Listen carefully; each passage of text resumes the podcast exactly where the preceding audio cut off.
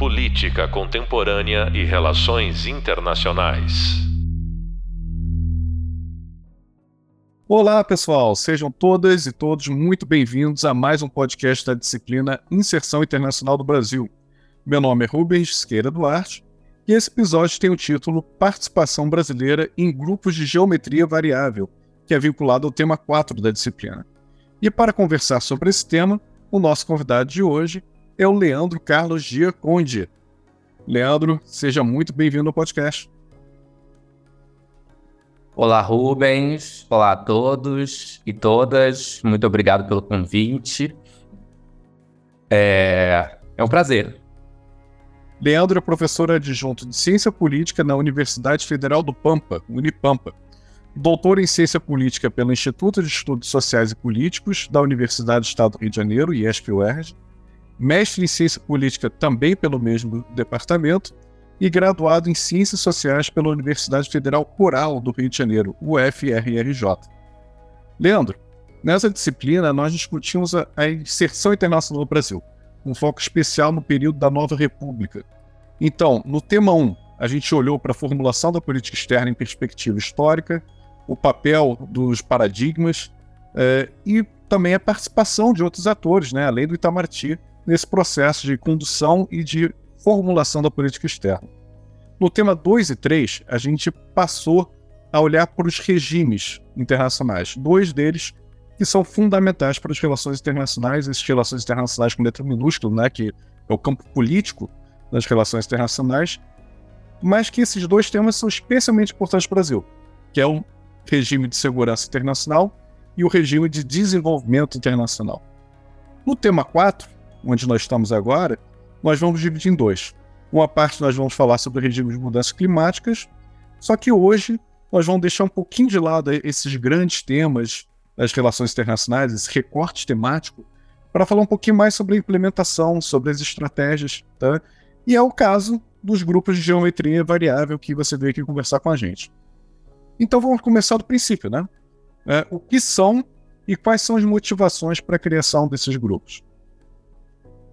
É, eu acho importante, antes a gente fazer uma, uma apresentação, porque o nosso, o nosso ouvinte pode achar esse termo grupo de geometria variável. Mas ele também pode achar na literatura ou na mídia coalizões de geometria variável, ou grupos ad hoc, ou coalizões ad hoc, ou diplomacias de clube. É, então acaba que é tudo a mesma coisa? Ah, em alguma medida, mas vai depender muito é, da origem dos autores, do campo que eles estão se filiando. Eu acho que agora já em grupos de geometria variável, vocês já devem ter uma ideia de como que é, o campo das relações internacionais ele tem muitos paradigmas e muitos autores diferenciados. Mas então, por grupos de geometria variável, é, são buscas, na verdade, resultados de iniciativas e buscas contínuas da política externa, enfim, determinados países, é, de atuação no sistema internacional com base em temas e objetivos comuns. Né? Não é um fenômeno novo, né? muito pelo contrário. Os estados fazem e desfazem esses grupos de geometria variável sob diversas conjunturas, né? Para enfrentar ou pelo menos conter determinada ameaça real, ilusória, ganhar em termos de status. Ainda que se questione essas alianças, né? É, se elas são eficientes, não são eficientes. É, é, um dado da política externa de que a gente encontra é, esses grupos florescendo tanto no sul geopolítico como no norte geopolítico. Né? Eles eram comuns também durante o conflito bipolar, e era um comum. A gente pode voltar muito, muito há muito tempo, né, em configurações de grupo de geometria variável, né? E é isso, a formação desses grupos, ele nem sempre é um cálculo realista, né? Um ato político, militar, estratégico, embora possa ser, né?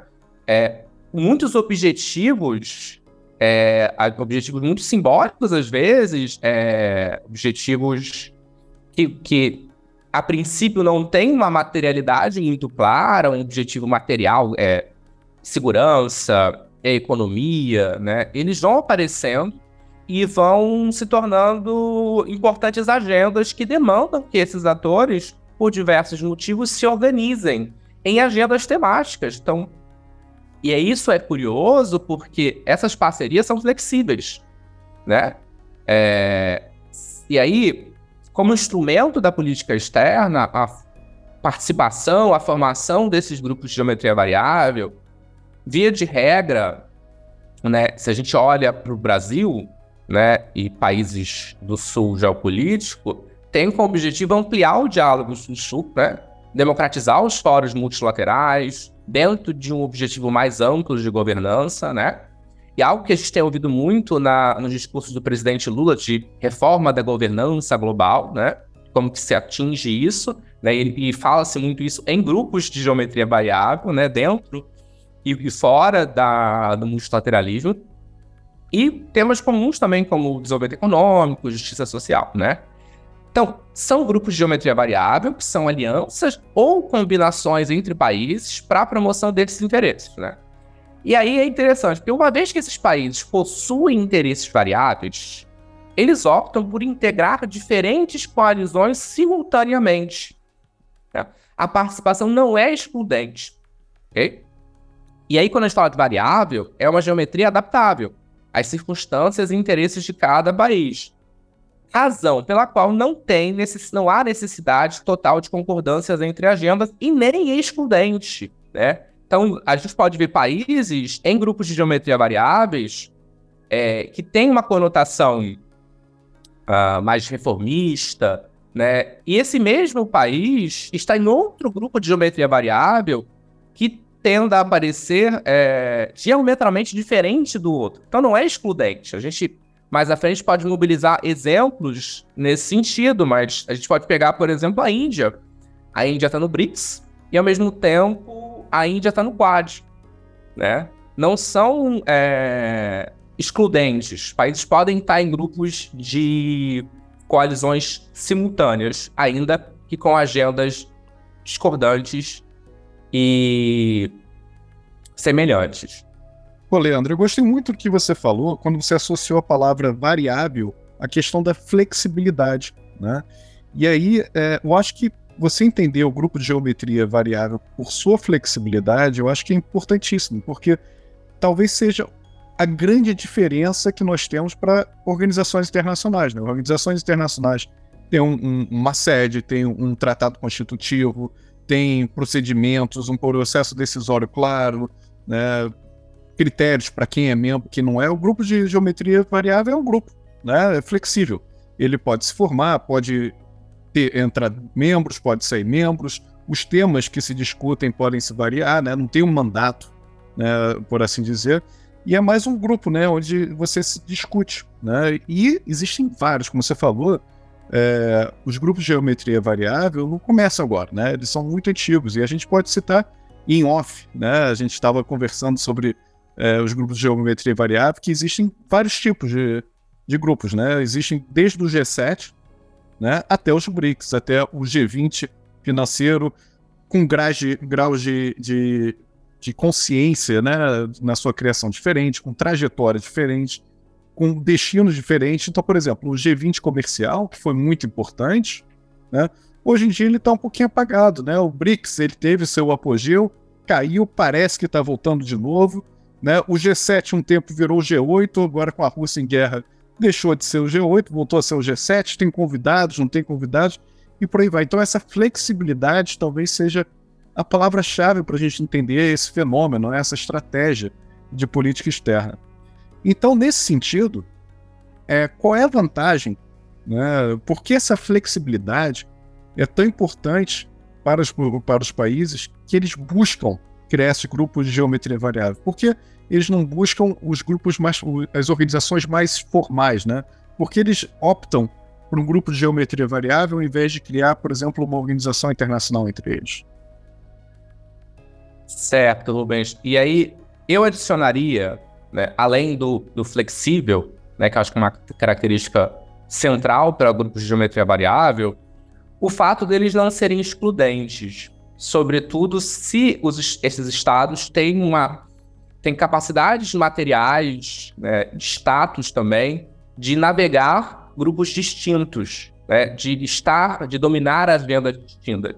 E aí eu adicionaria um outro fator, Rubens, que eu acho que é muito importante também na hora de pensar grupos de geometria variável, que é o protagonismo que se busca nessa política externa. Né? Eu diria o protagonismo do chefe de governo, né? Ou o protagonista daquele responsável pela elaboração é, e, a, e, aplicação da política externa.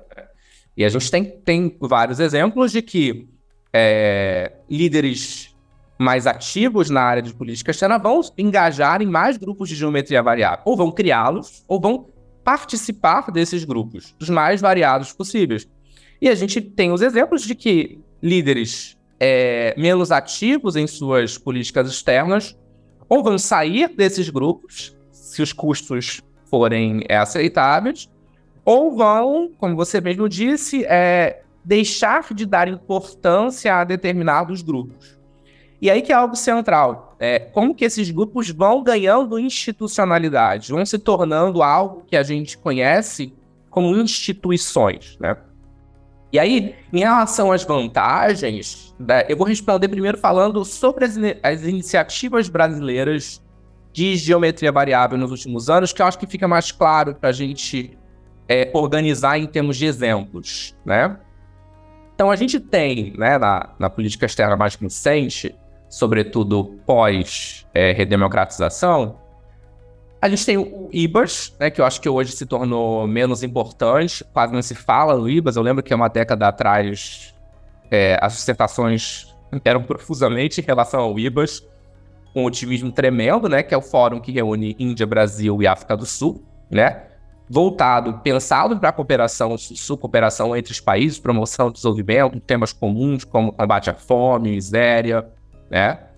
É, e eu acho que a gente tem que perguntar é, o que se ganha com esses grupos? São bens, são, são objetivos materiais, simbólicos, de status? Porque esses grupos vão ter alcances diferentes, né? agendas diferentes, e a depender dos atores, eles vão ter uma configuração diferente, né? Se eles vão ser reformistas, se eles estão demandando uma mudança é, no sistema multilateral como a gente conhece hoje, ou se eles são críticos desse sistema estão propondo algo, é, algo novo, indo em, indo em direção a, ao seu comentário, né? Que muitos não buscam criar instituições novas. Eu diria porque boa parte dos, dos grupos que nós temos, aí entra numa hipótese que eu vou apresentar mais à frente, eles buscam, na verdade, inserir esses atores ou melhorar a posição de status desses atores no que nós temos hoje, né? Eles, e a gente poderia ver esses grupos de geometria variável uh, olhando para a política doméstica, é, como importantes grupos de pressão, quase que de lobby, né, nas suas agendas ou é, de status, de posições é, daqueles atores, né? E continuando, a gente tem o G20 comercial, que eu acho que é muito curioso o G20 comercial, porque ele é um exemplo de um grupo de geometria variável com atores muito diversos, mas com uma agenda comum que é a agenda é, agrícola, né? Ele vai surgir nas rodadas comerciais da OMC, na rodada de Doha, mais precisamente, e une, e é liderado, na verdade, o Brasil e Índia na crítica aos subsídios né, e aos mercados agrícolas fechados dos países desenvolvidos. Mas dentro desse grupo você tem potências agrícolas do agro, que a gente chama de agronegócio, né, como Argentina e Brasil, que buscam a abertura desses mercados para o seu agro competitivo, e países como Índia e China, que têm boa parcela da sua população ainda no campo, né? E o peso do agro é outro. Então, nesse grupo você tem é, um objetivo comum, atores semelhantes, né? E é, é um ótimo exemplo. A gente tem o BRICS, né? Que eu acho que está muito claro para todo mundo né? Brasil, Rússia, Índia e China, foi criado em 2009, ainda BRIC, né? A África do Sul foi entrar em 2011 na cúpula insânia na China, né? A gente tem o, o, o BASIC, né? Que é um grupo criado em 2009 entre Brasil, África do Sul, Índia e China na COP15 em 2009 para discutir mudanças climáticas. E é curioso que a Rússia não está nesse grupo, né? É, a gente tem o G20 financeiro, né, que ganha sua importância frente à crise financeira de 2008, 2009, que já existia, né, criado em 99, mas aí somente um fórum para ministros da Fazenda e presidente do Banco Central. Então ele ganha esse protagonismo dos presidentes, primeiros ministros, né? A gente tem até um ótimo exemplo durante o governo Fernando Henrique, né? É um grupo de geometria variável entre Índia, África do Sul e Brasil para é, lidar com contencioso de patentes de medicamentos contra HIV/AIDS. Muito exitoso, muito importante, né? E tem um outro grupo que a gente fala pouco, mas é, essa é uma das principais demandas da política externa brasileira. Eu acho que vocês devem ter visto isso, que é o assento permanente do Brasil no Conselho de Segurança da ONU. E a gente tem o G4, né, que é Alemanha, Brasil, Índia e Japão, né, é, visando as suas respectivas admissões como membros permanentes do Conselho de Segurança. E é importante destacar uma coisa, Rubens, que a diferença entre grupos de geometria variável e os processos de integração regional.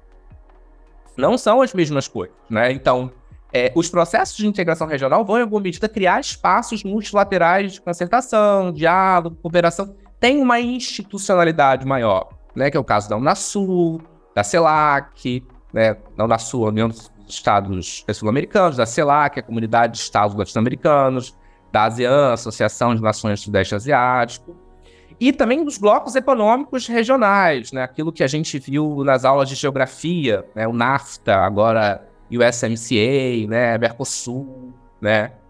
E agora os mais recentes mega acordos, como Parceria Transpacífica, Acordo de Parceria Transpacífica, é, Parceria Econômica Regional.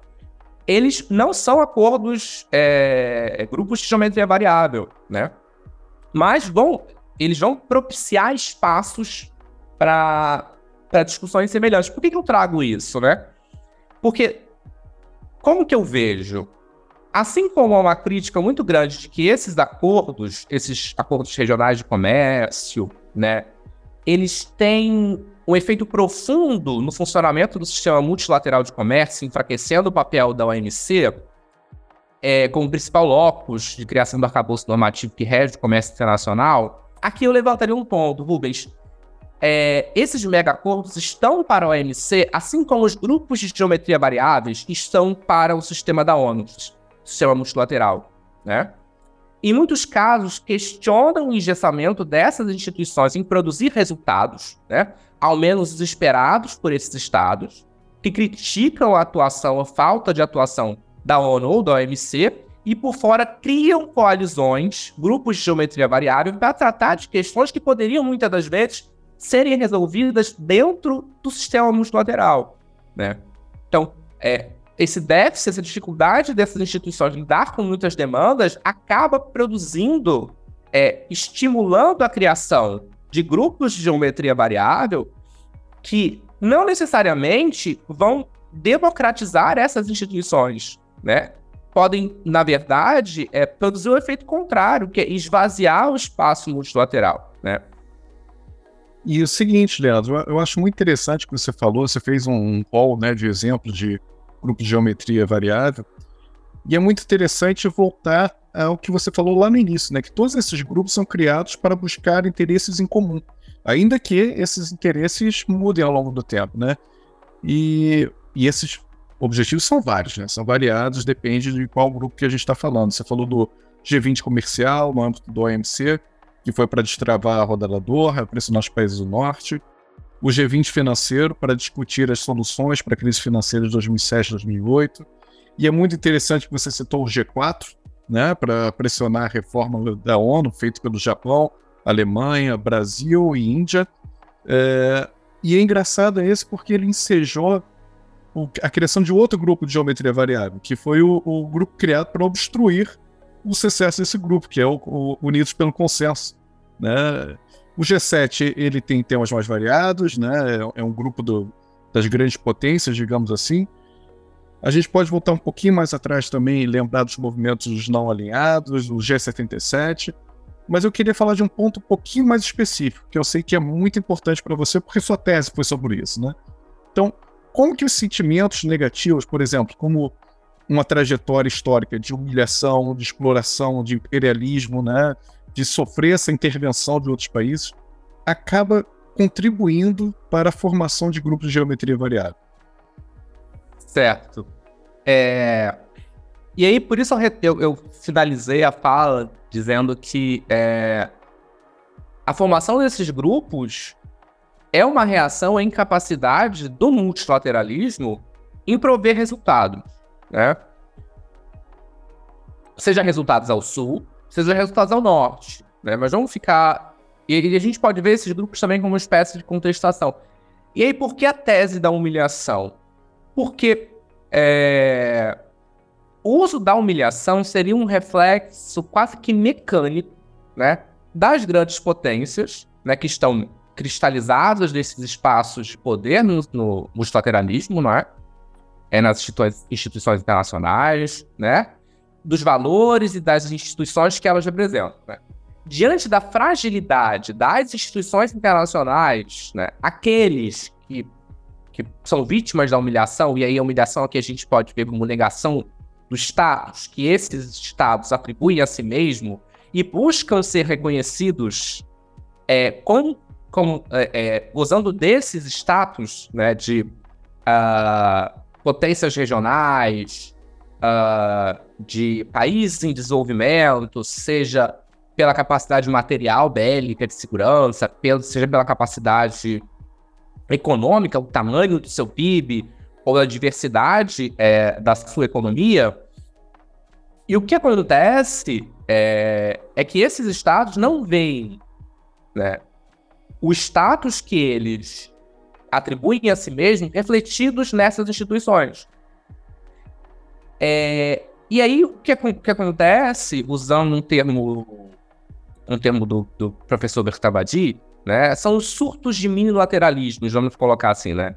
Essa constelação de, de acordos e grupos é, de geometria variável vão produzir esses surtos de minilateralismo, uma constelação de, de minis acordos e grupos, né?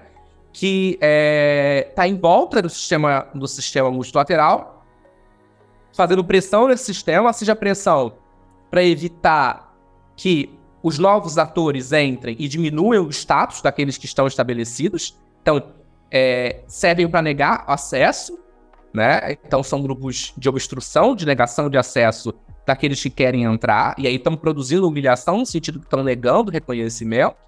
E também são grupos no sentido de forçar o reconhecimento, seja pela crítica direta, ou até mesmo pela ameaça de criação de sistemas paralelos que vão desafiar e produzir um desequilíbrio ou a perda de funcionalidade desse sistema multilateral. Então, não à toa que as crises internacionais, né, elas cristalizam-se cada vez mais em crises de credibilidade mútua, né? É muito difícil chegar em acordos. Os acordos, quando são é, fechados, eles estão longe de estarem a contento, não produzem os efeitos satisfatórios, né? A gente viu isso com vários acordos que foram, que foram fechados para lidar com o, a, os, os, efeitos após é, crise financeira de 2008 e 2009. A gente viu isso no Acordo de Paris, a gente viu isso em vários acordos. Há uma dificuldade muito grande, uma crise de credibilidade, crise de confiança nesse sentido, pela dificuldade dos atores se reconhecerem mutuamente como iguais, né? E aí há também uma crítica desses atores é, do sul geopolítico, déficit democrático de, de instituições multilaterais que se dizem democráticas. Ora, como você é democrática, sendo que você reproduz exclusão dentro da sua própria instituição, né?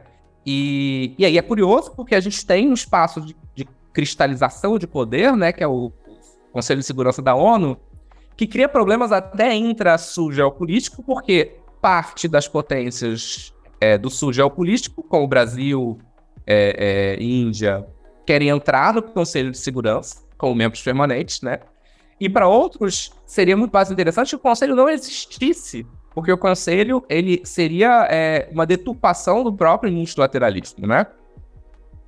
Então o multilateralismo tem que lidar com isso, tornando-se a sua principal vítima. Por isso que eu disse que não está muito claro quando é, a gente vê em discursos, em, em, em declarações de política externa, que esses grupos de, de, de geometria variável, eles são para melhorar o sistema multilateral, né?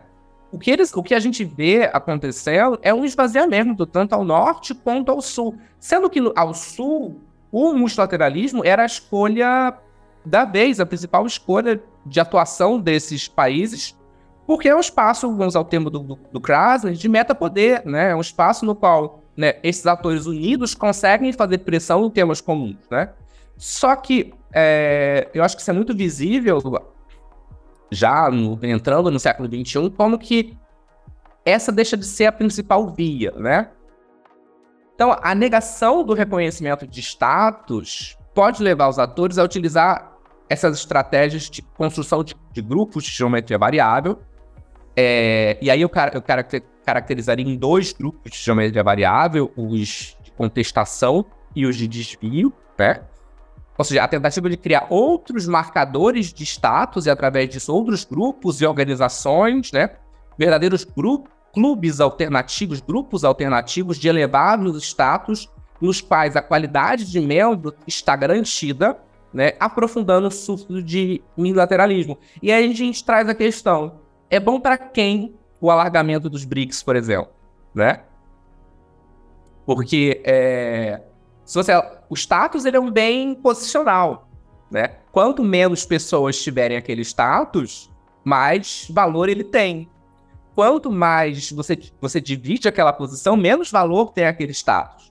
E que, via, da, via de regra, é o que se espera de um espaço democrático, não é? menos diferenciação possível, né? O que a gente vê não é isso, é que esses clubes alternativos, eles buscam ter elevado status, tanto ao norte quanto ao sul, isso é o G7, né? Isso, a gente poderia olhar o BRICS dessa forma, né?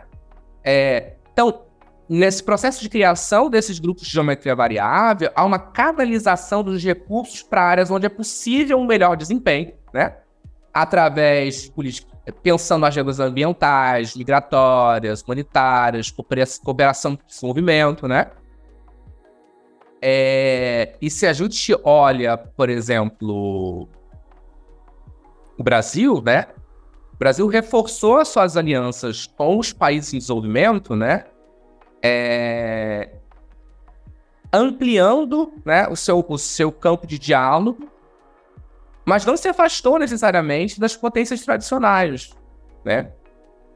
E aí, a, e aí entra algo importante que todos esses atores, não sei se todos seriam o termo correto, mas a maior parte desses atores envolvidos em grupos de geometria variável, sobretudo ao sul, né, geopolítico, eles têm uma defesa da multipolaridade, né, e da necessidade de democratizar as instâncias decisórias da política mundial. A gente pega o Lula agora nesses é, seis meses de governo, praticamente todo discurso que ele proferiu, ele fala de é, revisão da governança global. A gente tem que é, é, rever a governança global, porque ela reflete um momento do passado, né?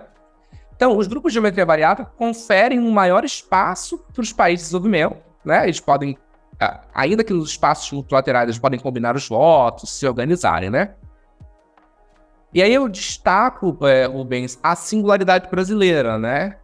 Que ao se diferenciar das potências tradicionais, foi priorizada essa estratégia de criação de grupos de geometria variável e a participação em grupos de geometria variável, né? É, com um, um, perfil de reação, né? Mas também de contestação reformista muito forte das instâncias é, multilaterais e minilaterais, se a gente considerar o Conselho de Segurança, que é uma tradição histórica, né? Então, a, é, essa atuação brasileira em grupos de geometria variável reforça a habilidade brasileira de propor soluções novas, inovadoras, é, a partir de uma perspectiva brasileira, né? E aquele momento, sobretudo, primeira, a primeira década, a segunda década do século XXI, né? Que a gente pujança, o Brasil tirou milhões de pessoas da pobreza, né? Então nós temos coisas a ensinar aos demais países de desenvolvimento. Então a gente pode dizer que a imagem associada ao Brasil, né, é, buscou atrelar esses grupos de geometria variável essa coisa da contestação, né? E a parceria, eu diria para você que a parceria entre é, os BRICS vai muito nesse sentido, né? Ele é mais reflexo das semelhanças é, sistêmicas compartilhadas, né? São potências emergentes que sustentam múltiplos papéis e objetivos, né? Mesmo com a existência de poucas semelhanças no nível doméstico, né? Apesar da muita significativa diferença que apresentam. É, então, eu diria que se a gente pega os, os BRICS, né, é, como um exemplo importante, né? Esses atores, eles se definem menos em função do que eles são, né? E mais em função do que não são. Ou seja, do que eles almejam ser e obter né, com o reconhecimento de status do sistema internacional, que é sistemático, que vem sendo sistematicamente é, negado, né? E diante desse forte sentimento compartilhado de humilhação, né, de negação de igualdade, é, essa estratégia ela é muito clara, né, de se organizar é, em grupos de geometria variável, né? Tendo como objetivo é, tensionar é, o próprio multilateralismo, tensionar pela multipolaridade, que é algo que também é, é, são frases que aparecem muito nos discursos desses atores, né? E a gente pode entrar mais à frente sobre fricções, problemas que acontecem, que existem dentro desses grupos, obviamente. É muito interessante essa visão que você trouxe, Leandro, que, que os grupos de geometria variável também são um caminho para combater a ineficácia né, de algumas instituições multilaterais. Claro, por elas serem formais, elas têm um processo de reforma que é mais demorado, que obedece a regras e tudo mais, mas tem alguns pontos, né, alguns momentos, que essa lentidão é proposital, é uma estratégia. Né? Então, diante dessa dessa conservadorismo né, das, das, instituições internacionais, surgem os BRICS. Então, é, até pouco tempo, acho que ainda é assim, tá? Mas não quero garantir, mas até cinco anos atrás, pelo menos, a Bélgica, Bélgica, tá? aquele paísinho na Europa pequeno, muito importante, tem parlamento europeu, tá? faz comidas maravilhosas, cerveja, chocolate, ótimo, adoro a Bélgica também. Mas a Bélgica tinha mais poder decisório né, do que o Brasil no FMI, por exemplo. O, o voto da, da Bélgica tinha mais peso que o Brasil, que tem uma, um território muito maior, uma população muito maior, um PIB muito maior. Né? Então, qual é o sentido disso? Aí surgem outras alternativas, né? Aí se cria o BRICS. Aí o BRICS cria o Banco dos BRICS, né? que é o New Development Bank, uh, cria o arranjo de contingente de reservas, né? também do BRICS, e é isso, para enfrentar é, esse conservadorismo né, de alguns países, né, do, do sistema internacional que acaba se tornando obsoleto. Agora, quando a gente fala que esses grupos questionam uh, algumas, alguns aspectos né, do, do, sistema internacional, de algumas organizações internacionais, essa participação também não pode prejudicar a relação de países do Sul, como o Brasil, com os países mais poderosos, por exemplo, os Estados Unidos, que são hegemônicos na, na América do Sul, como é que fica essa questão também com a fricção e, a, e o aumento da simetria né, dentro dos grupos? Como é que fica o, jogo político internacional nesse sentido? Certo. Rubens, eu acho que a gente tem dois momentos, né? Eu acho que essa pergunta de como que é, a participação desses grupos tensiona o relacionamento com os Estados Unidos da região, eu acho que a gente tem que dividir em dois momentos, né? pegando o século XXI, vamos colocar, né?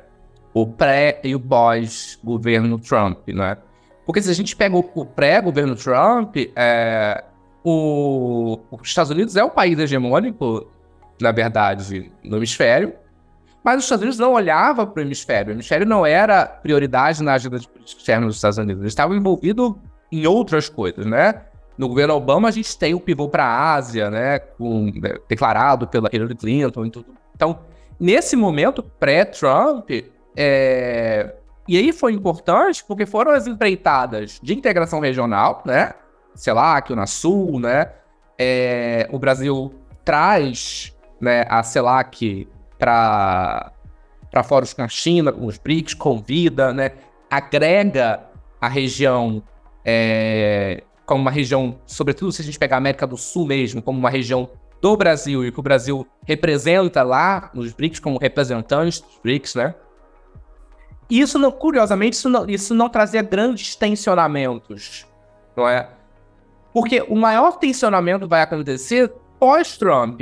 E é menos pela questão é, do Brasil, mas quem no Brasil trouxe a reboque, né? Que é a China e a Rússia. Sobretudo com a, a, a crise na Venezuela, né? E toda a tensão da guerra comercial que vai ser declarada pelo Trump à China. E aí é curioso, Rubens, que eu, que eu veria de outra forma, porque eu acho que é, o crescimento da, é, das fricções, dos problemas que são colocados em relação a Brasil e Estados Unidos surgem muito mais como produto da, das tensões entre Estados Unidos e China, não é? E que vão demandar que o Brasil se posicione na região. E aí, curiosamente, se a gente pega do governo Trump, até a Dilma, dois, né, que tem um perfil mais, mais discreto de política externa, mas se a gente pega do, do governo Temer para cá, é, o baixo protagonismo do Brasil na região foi ocupado por outro ator, né? Foi ocupado pela China, em grande medida, né? É, o Brasil deixou de ser o principal é, parceiro comercial da Argentina para a China, né? A China dominou vários, vários lugares. Então, eu diria que, é, na verdade, a, a menor participação do Brasil como representante da região não deu espaço para o aumento da participação dos Estados Unidos, mais da China, né? É, e aí, hoje, aí é interessante ver, é, sobretudo, a região e países da região em grupos de geometria variável que incluam a China ou acordos ou grupos que se colocam antissistêmicos em relação à política externa é, dos Estados Unidos, que se manteve, né, em curso de colisão com a China com o Biden. Então traz questões muito importantes atualmente para a política externa brasileira, como que o Brasil vai navegar, sobretudo na região, tentando voltar a ter o protagonismo que ele perdeu para a China, né? E aí reconstruir coalizões ou construir coalizões novas é, de geometria variável na própria região, né? É, e navegar esse caminho entre Brasil e, e Estados Unidos e China.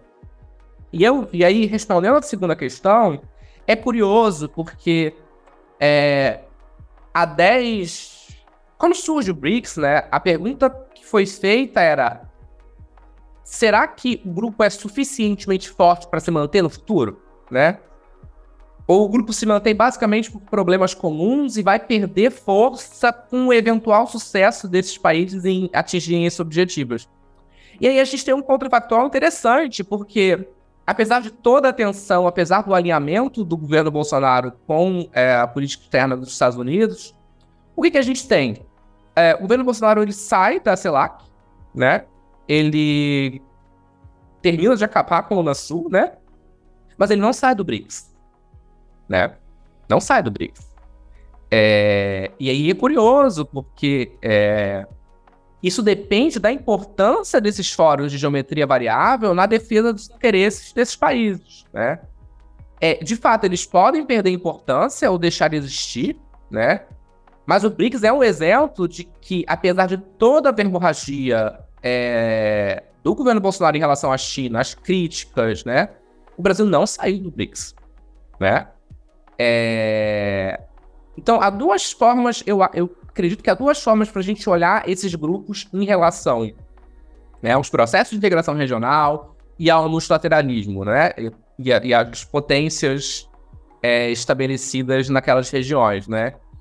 de que a criação desses grupos foi e segue sendo fundamental para ampliar o escopo de atuação desses países, né? Seja é, multilateralmente, defendendo os interesses conjuntos em, em coalizões em temas específicos, é, que vai, acredito eu, e a minha hipótese, que vai, na verdade, enfraquece o multilateralismo, mas, sobretudo, em relação é, à integração econômica, né? é algo que, que se discutia um pouco nos BRICS, né? Conforme a, a, ele foi se institucionalizando, como você mesmo disse, né? O, o, Banco dos BRICS, o NDB, né? O acordo de contingente de reservas e agora a discussão de uma moeda comum, uma unidade de, de é, comum de troca, né? Então, eu acho que, que de fato, é, a gente volta naquele lá no começo, né? É flexível, são grupos flexíveis, né? Eles podem acabar, mas eu acho que o que fica de, de exemplo é que tudo vai depender, na verdade, dos objetivos estratégicos, pragmáticos que se mantenham. Porque a gente pode olhar para a política externa do governo anterior como nada pragmática. Objetivos mais perdidos possíveis, né? Mas a manutenção do, do BRICS foi uma estratégia pragmática, né? E, outras, e outros acordos que foram criados, outros grupos de geometria variáveis que foram criados naquele momento, né? O grupo de Lima, né, sobretudo para lidar com a crise, primeiro para lidar com a crise na Venezuela, mas para solidificar essa, esses governos conservadores, né, e aí com, que culmina no processo de integração ideológico à direita, porque, né, o que não é ideológico, é o, que é o ProSul, mas também grupos é, em defesa de é, é, posições conservadoras no âmbito internacional, né, com a Hungria, com os Estados Unidos de Trump, que grupos que foram esvaziados agora na política externa do Lula, né? Eu acho que, que a questão que fica é, eles são flexíveis, mas alguns grupos conseguem ter uma importância é, que eles, eles tornam-se parte dessa agenda mais pragmática das políticas externas, tanto ao sul como ao norte. Como eu acho que um exemplo é o G7. O G7 é um grupo histórico que é, congrega esses países mais industrializados, não diria nem os mais ricos, porque não são, né, mas os mais industrializados, é, e os BRICS seriam a mesma coisa. Mas a gente pode incluir, recentemente, o Quad, né? Que é o, o diálogo de segurança que inclui é, Japão, Austrália e Índia, né? Claramente numa, numa, é, num posicionamento de contenção, em alguma medida, às pretensões geopolíticas chinesas na região, né? A gente tem também a Organização de Cooperação de Xangai, firme e forte há anos, liderada pela China. É, é porque o nosso exemplo mais claro é o BRICS, e a gente sabe que na, na regi no, nossa região, né, grupos surgem, grupos morrem, grupos voltam, né? É, mas acho que fica de importante aqui é que alguns grupos, de fato, eles se solidificam, né? E a questão que não está respondida é o que esses grupos querem do ou com o multilateralismo, né? É, eu sei que ao sul busca-se a multipolaridade, né?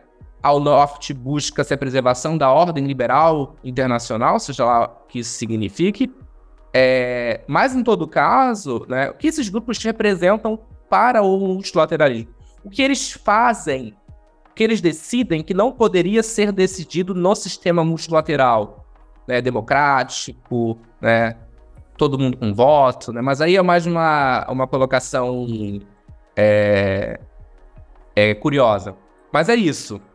Não, mas Leandro, eu acho que esse jeito que você está terminando, deixando essa pergunta aqui, é muito instigante, é um ótimo jeito de terminar o podcast, deixar um gostinho de quero mais para os nossos ouvintes, né? E eu quero deixar agora você alguns momentos breves para fazer suas considerações finais.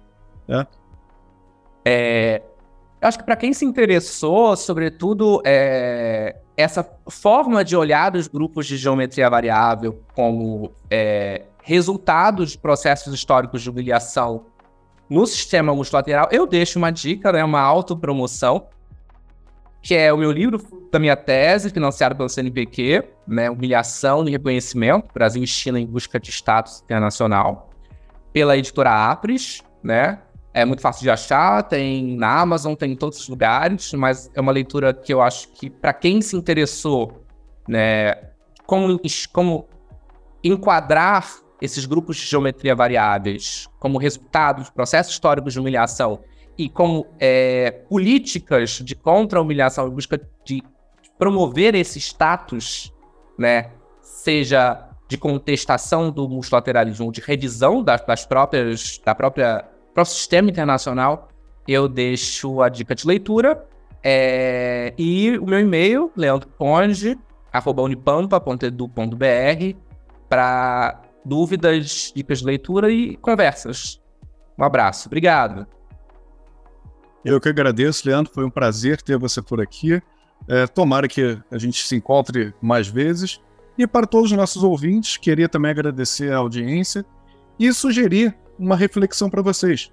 Né? Agora vocês têm vários outros podcasts, por que não então rever esses podcasts, esses temas de relações internacionais, pensando em quais são as estratégias da política brasileira por meio da, dos grupos de geometria variável em cada um desses temas. Eu acho que é uma boa reflexão intelectual e que eu convido todos vocês a fazerem. Até a próxima, muito obrigado.